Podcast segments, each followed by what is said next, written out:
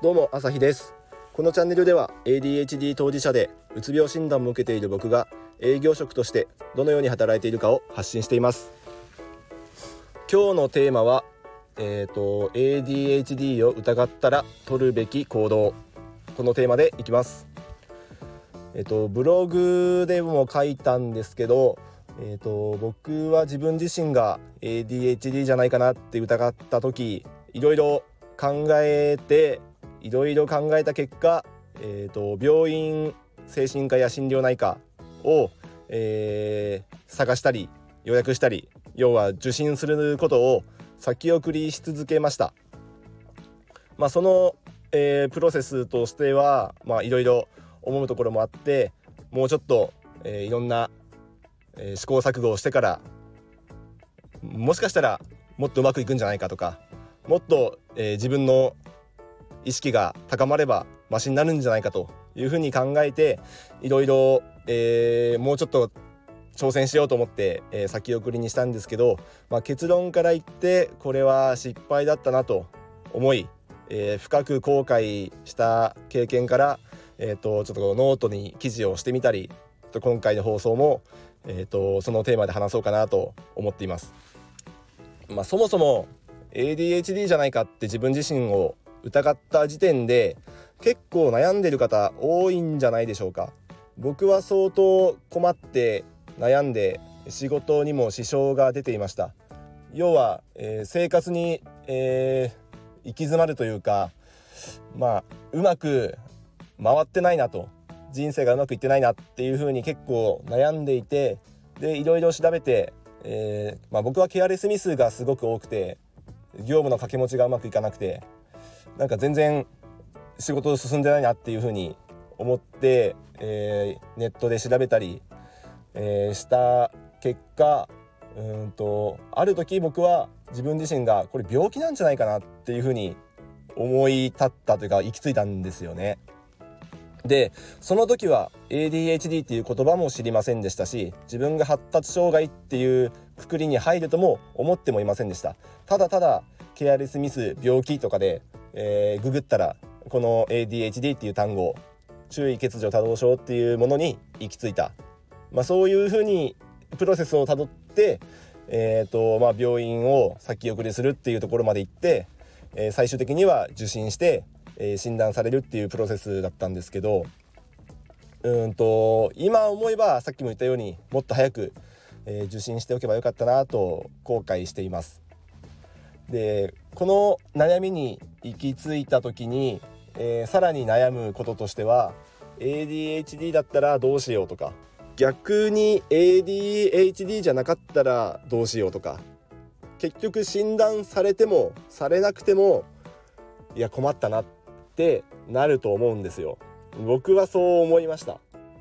いや仮に ADHD だったらなんかある種ちょっと安心するというかやっぱりかって思う反面これ参ったなと。要は障害だってことはうんとこれは治らないじゃんと。いうような悩みがあったりどうしたらいいんだろう。これは会社に言った方がいいんだろうかとか仕事変えなきゃないんだろうかとかそういう悩みが出てきますよね。一方で、えー、全く、えー、診断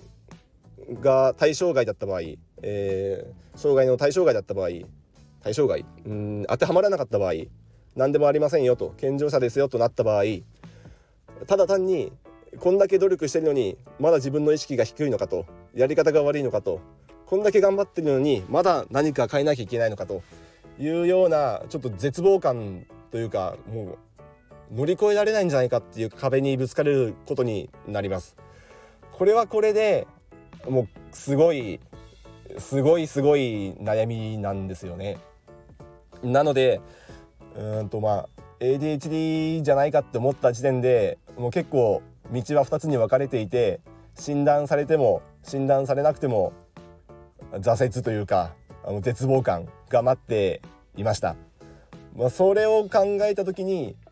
ちょっとじゃあ診断されない方がこのままの方がいいかななんて思ったりそもそももうそこに悩むというか迷うこと自体にもう嫌になって先でいいや。とりあえず目の前の仕事を頑張ろうっていう風に先送り得意の先送り癖が、えー、発揮して、えー、診断を受けない。病院に行かないっていうようなことを僕は続けましたしばらくの間。ただこれを続けた結果あのー、時代は状況は良くなるはずもありません。なぜなら、えー、仕事がうまくいってないのでうんと周りからは指摘されるし自分自身でも自己肯定感を下げるしどんどんどんどん、えー、メンタルは病んでいきます。そうなった時にいよいよ限界を迎えてちょっと助けてほしいな誰か助けてくれないかな。そして病院をいよいよ本格的に探し始め、えー、予約の電話をかけてみたりします。さあそこで僕が行き着いたえー、と場面場面というか行き着いたのがえっ、ー、となんかこう親自分の両親の、えー、付き添いが必要だとか、えー、母子手帳を持ってこいだとかはたまたうまくそういったものが必要ないと言われても、えー、予約がいっぱいなので、えー、早くて3ヶ月後ですというような状況が待ってました。まあ、こうなるんだったらもっと早く、えー、予約しておけばよかったなと。そのいろいろ試行錯誤したり自分なりに努力してる間にもう簡単に3ヶ月なんて経ってしまうのでこれが分かってたらもっと早く予約したなというような、えー、僕は、えー、ちょっと感想でした。なのでうんとまずは予約してみたり、えー、病院を探してみたり、え電話かけしていいんじゃないかなというふうに思いますし、まあ、自分がもし時間を戻せるんであれば先に予約してでその順番待ち3ヶ月を待ってる間にいろいろトライしてみる。これが一番良かったんじゃないかなというふうに思います。ちなみに、えーと、ADHD だったらどうしよう。ADHD じゃなかったらどうしようっていう問題についても僕は僕なりに自分の、えーと答えを出していて結局えー、診断されても診断されなくても自分が自分であることに変わりはないっていうところでうんとまあえこのケアレスミスだとかマルチタスクができない、えー、注意散漫であるっていうのはある種誰でも、えー、そういう要素は持ってると思います。結局程度の差であってこっからここまでが ADHD ですよっていうような、まあ、どっかで境界はあると思うんですけどその程度の問題だと思うんですよね。ケアレスミスを、えー、生涯1回もしなかった人っていうのはもう人間じゃないんで結局それは AI だとかロボットだとかの域になってくるので誰しもしてしまう。ただその頻度が多い少ないそういう問題なんですよね。ですからうんと結局自分は ADHD じゃなかったとしてもケアレスミスが多い人間であるっていうところに、えー、変わりはないのでだったらやることは一緒でできるだけミスをしないような、えー、仕事の進め方チェックの方法それを考えて自分なりの改善方法で、えー、取り組んでいく。これは診断されてもされなくてもやることは一緒だっていうふうにある時気づきました。ただし診断された場合えーと、薬物療法というか、まあ、薬を処方してもらえるのでそれで良くなる可能性は結構高いと思います。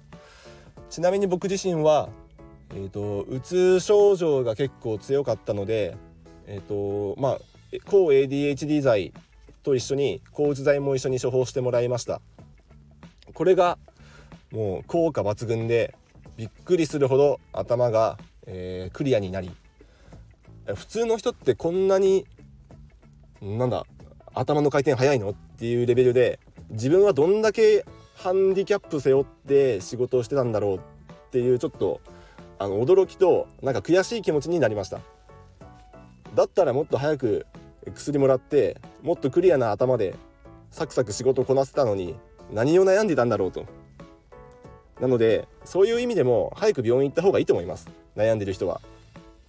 あのすごいハンデ背負ってます。その薬がまあ合うか合わないかは人それぞれで個人差あると思うんですけど僕はすごいがっちりハマったんであの日中眠い人いませんか？ADHD の人で。あのナレコプシーって専門用語で言うんですけど僕これただ単に自分の睡眠時間が足りないとか睡眠の質が悪いんだと思ってえー、日中眠たい問題は捉えていたんですけど ADHD は日中眠いらしいです。こんなことあります？注意欠如多動症なのにあの日中眠いっていうなんか自分のそれこそ意識の低さというかなんかそういうところが問題なのかなと思ったらそうじゃないんですよね。あの抗 ADHD 剤がうまく効いた場合うまくその体質に合った場合昼間の眠たさには勝てますあの気合い入れれば勝てますあの普通の場合 ADHD の場合あのこの眠たさに勝てないです。意識の問題とかなんか意思の問題じゃなくてそもそも勝てないです。寝ないとやってられない。だけどこの薬を飲んだら耐えられます。もうこの時点で絶対飲んだ方がいくないですか？だって周りのみんな耐えられるんですよ気合で。自分だけですよ耐えられないの。なんかすごいずるくないですか周り。僕はそう思っちゃったんですよね。だから薬を飲んでようやく周りと同じ土俵に立ってるんだって思ったら早く飲んだ方がいいしその方がもっと自分の、パフォーマンスを高い次元で維持できると思います。とは言ってもそれで、えーと、治るわけではないのでそれが手助けとなってもっといい仕事だとかもっといい生活ができるっていうだけで、えー、それが完璧なわけではないですしさっきも言ったように個人差はあるので、えー、副作用もある方はあると思います。僕はそんなにありませんでしたけど食欲が劣ったり、あのー、なくなったり